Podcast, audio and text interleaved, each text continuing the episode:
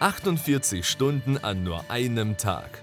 Michael Teubert hilft Selbstständigen und Unternehmern dabei, mehr Sichtbarkeit zu bekommen und die eigene Firma zu digitalisieren. Aus der Praxis zeigt er dir, wie du aus dem Hamsterrad ausbrechen kannst, in weniger Zeit mehr erreichst und wie du als Unternehmer ein ausgeglichenes Leben führst. Und damit herzlich willkommen bei Michael Teubert. Ich lasse euch begrüßen zu einer neuen Podcast-Folge. Heute mal zum Thema Leistung. Und die Frage ist doch, was ist denn überhaupt Leistung? Und ich bin ja gerade wieder zurück von einem ja, Seminar von Hermann Scherer, einer meiner Mentoren. Und da bist du ja immer auf Leistung getrimmt, sozusagen. Du kommst wieder, bist du voller Energie und hast das Seminar sozusagen im Rücken. Und äh, ja, ein Spruch, den Hermann Scherer immer wieder verwendet, ist Leistung. Was ist überhaupt Leistung? Leistung ist aus einer Sicht Potenzial minus Störfaktoren. Also das heißt, das Potenzial deiner Firma, was vorhanden ist, was sozusagen durch Störfaktoren gemindert wird. Und ich habe mich überlegt oder habe mir überlegt, als ich das Thema mir verinnerlicht habe, wie kannst du es schaffen, die Leistung überhaupt erstmal anzuheben.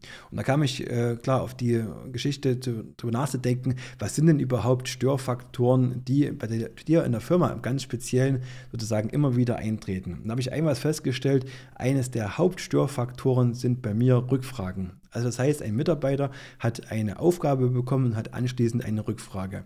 Und da habe ich mir das mal zu Herzen genommen, habe aufgeschrieben, einfach ganz so einfach.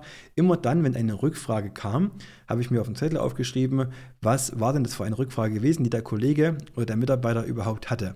Und dabei habe ich festgestellt, dass die Rückfragen gar nicht zum Auftrag gehörten, sondern die Aufgabenverteilung war relativ klar und die Kollegen wussten, was sie zu tun haben, sondern die Rückfragen kamen immer über die Art und Weise, wie sie die Aufträge ausführen mussten. Also so der ganze Klassiker, ähm, Chef, wie muss denn die Maschine eingestellt werden oder welchen äh, Druck braucht denn die Textilpresse heute, mit welcher Temperatur fahren wir die heute, als wenn das heute anders wäre als gestern. Und ganz ehrlich, ähm, jetzt würdest du vielleicht sagen, ja gut, der, der Facharbeiter hat das Know-how und weiß, was er dort einstellen muss und was er dort machen muss, aber das ist nicht immer der Fall. Und speziell, wenn du einen Vertretungsfall hast, das heißt, ein anderer Kollege übernimmt diese Aufgabe, kannst du darauf warten, dass du als Chef sozusagen die Rückfrage bekommst. Und dann sage ich halt immer, Mensch, ihr seid doch selber selber in dem Produktionsbereich unterwegs. Das heißt also, ihr habt doch viel, viel mehr Erfahrung als ich und trotzdem kommt die Rückfrage, ähm, weil sie von dir hoffen, dass du das äh, kannst oder dass du das wissen müsstest. Und ich habe mir überlegt, wie kannst du diese ganzen Rückfragen eliminieren, speziell für solche Sachen, die wiederkehrend sind. Also das heißt, du machst eine Aufgabe, die ist ein halbes Jahr zum Beispiel ähm, mal nicht, nicht gebraucht wird und anschließend muss sie wieder mal gemacht werden. Und äh, dann geht es oftmals so, dass an solchen einfachen Parametern wie zum Beispiel Druck- oder Temperatureinstellungen an Maschinen oftmals dran scheitert. Und bei uns war das Zauberwort eine digitale Wissensdatenbank. Das heißt also, wir sind hergegangen, haben uns mit ganz einfachen Mitteln ähm, OneNote äh, beschafft ähm, und haben damit sozusagen eine digitale Wissensdatenbank aufgebaut. So, und da empfiehlt sich immer, du hast es ja in einem der vorhergehenden Podcast-Folgen gehört, erstmal ein Organigramm zu haben, also erstmal zu wissen, welche Abteilungen habe ich denn überhaupt in der Firma. Und dann haben wir es uns ganz einfach einfach gemacht. Wir haben einfach für jede Abteilung einen Ordner in diesem OneNote angelegt. Also das heißt im Prinzip hergegangen, ähm, für jede Abteilung, das wäre bei uns sozusagen Vertrieb, das wäre für uns Grafik, Produktion und äh, entsprechend die Administration, also das heißt sozusagen die ganze Verwaltung, haben dafür Ordner angelegt und haben einfach für jede ja, beliebige Sache, die sozusagen eingetreten ist, einen, äh, einen Ordner sozusagen angelegt und dort mit Informationen gefüllt. Und da können ganz viele verschiedene Sachen drinstehen, wie zum Beispiel ja die einzelnen Maschinenparameter oder halt auch ähm, ja, Informationen halt über ja, die ersten definierten Abläufe. So ging das sozusagen bei uns los und wir haben dann festgestellt, dass wir am Anfang, äh, als wir mit dem Thema gestartet sind, noch gar nicht so viele Abläufe und Sachen dokumentiert hatten. Und da empfehle ich immer, sich Gedanken zu machen über die insgesamt über dieses Thema Prozesspyramide. Und ich habe das mal äh, hergenommen und habe überlegt, was hast denn du überhaupt erstmal an Standards definiert?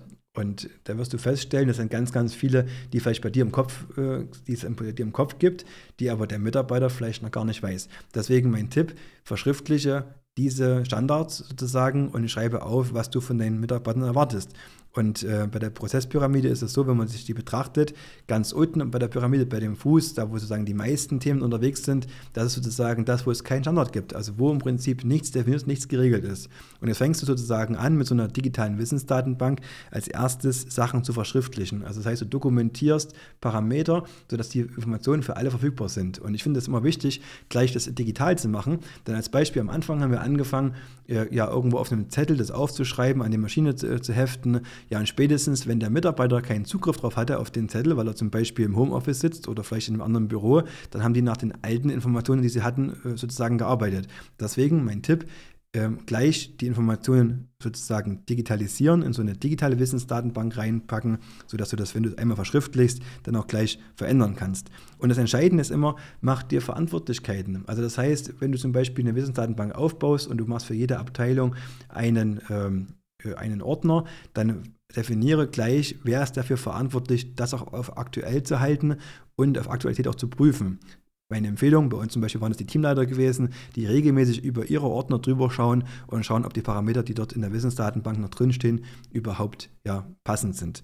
Und der, der nächste äh, Tipp wäre dann sozusagen, das auch dann visuell zu machen. Zum Beispiel haben wir angefangen, über ganz, ganz viele Abläufe Videos zu drehen. Also das heißt, wenn du es eh einmal erklärt hast, dreh gleich ein Video und stell das zum Beispiel in die Wissensdatenbank ein. Später haben wir das dann noch mit einer äh, digitalen Schulungsplattform gemacht, aber das zeige ich ja gerne in einem der weiteren Videos. Also wichtig ist sozusagen, ja, mach gleich ein Video davon, äh, sprech auch das ein. Also gerade wenn du zum Beispiel äh, Trainings machen möchtest im Bereich Verkauf, ist ja immer günstiger. Man hat gleich ja die Audioqualität mit dabei, dass man weiß, ähm, ja, wie das sozusagen, ja, wie du das rüberbringen möchtest, wie das gesprochene Wort sozusagen auch wirken soll. Das nächste, die nächste Stufe ist dann, das Wissen sozusagen offensichtlich zu machen. Also das heißt immer, ähm, beim offensichtlich machen, das Wissen muss im Raum sein. Und wir sind zum Beispiel so hergegangen, wir haben zum Beispiel in allen Maschinen angefangen, QR-Codes zu kleben, die dann sozusagen auf diese Videos verwiesen haben. Also das heißt, der Azubi, der Praktikant oder auch der neue Mitarbeiter geht quasi an die Maschine ran, scannt mit dem Handy den QR-Code ab und kommt sozusagen dann zum Video zur hinterlegten Schulungsplattform auf unsere Plattform drauf. Und so hast du die Möglichkeit, das Wissen im Raum zu halten. Also das heißt, man muss nicht groß blättern oder nicht groß irgendwo suchen, sondern das Wissen ist im Raum. Oder du kannst es auch ja, einfacher machen, analoger machen. Zum Beispiel haben wir ganz, ganz oft die Prozessabbilder, die wir geschaffen haben, als Ausdruck sozusagen, also als schöne Tafel, wenn der Prozess klar ist, an die Wand gehängt, sodass das Wissen sozusagen immer abrufbar ist. Das haben wir zum Beispiel bei unserem Qualitätsprozess gemacht.